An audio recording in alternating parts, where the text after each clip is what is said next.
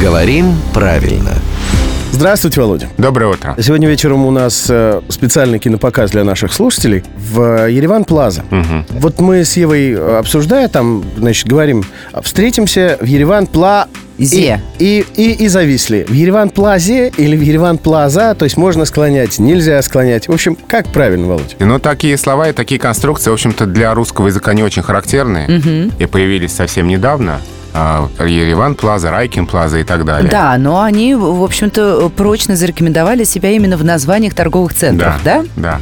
Но слово плаза, как оканчивающееся на А и очень похожее на обычные русские слова первого по школьной грамматике склонения, неизбежно стремится склоняться.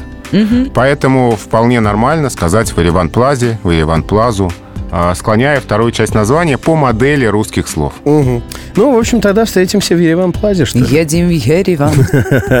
Ну, это в отпуск. А пока сегодня, значит, идем в кино, а завтра к нам опять придет главный редактор Грамм-Тру Владимир Пахомов. Он здесь появляется в 7.50, 8.50 и в 9.50.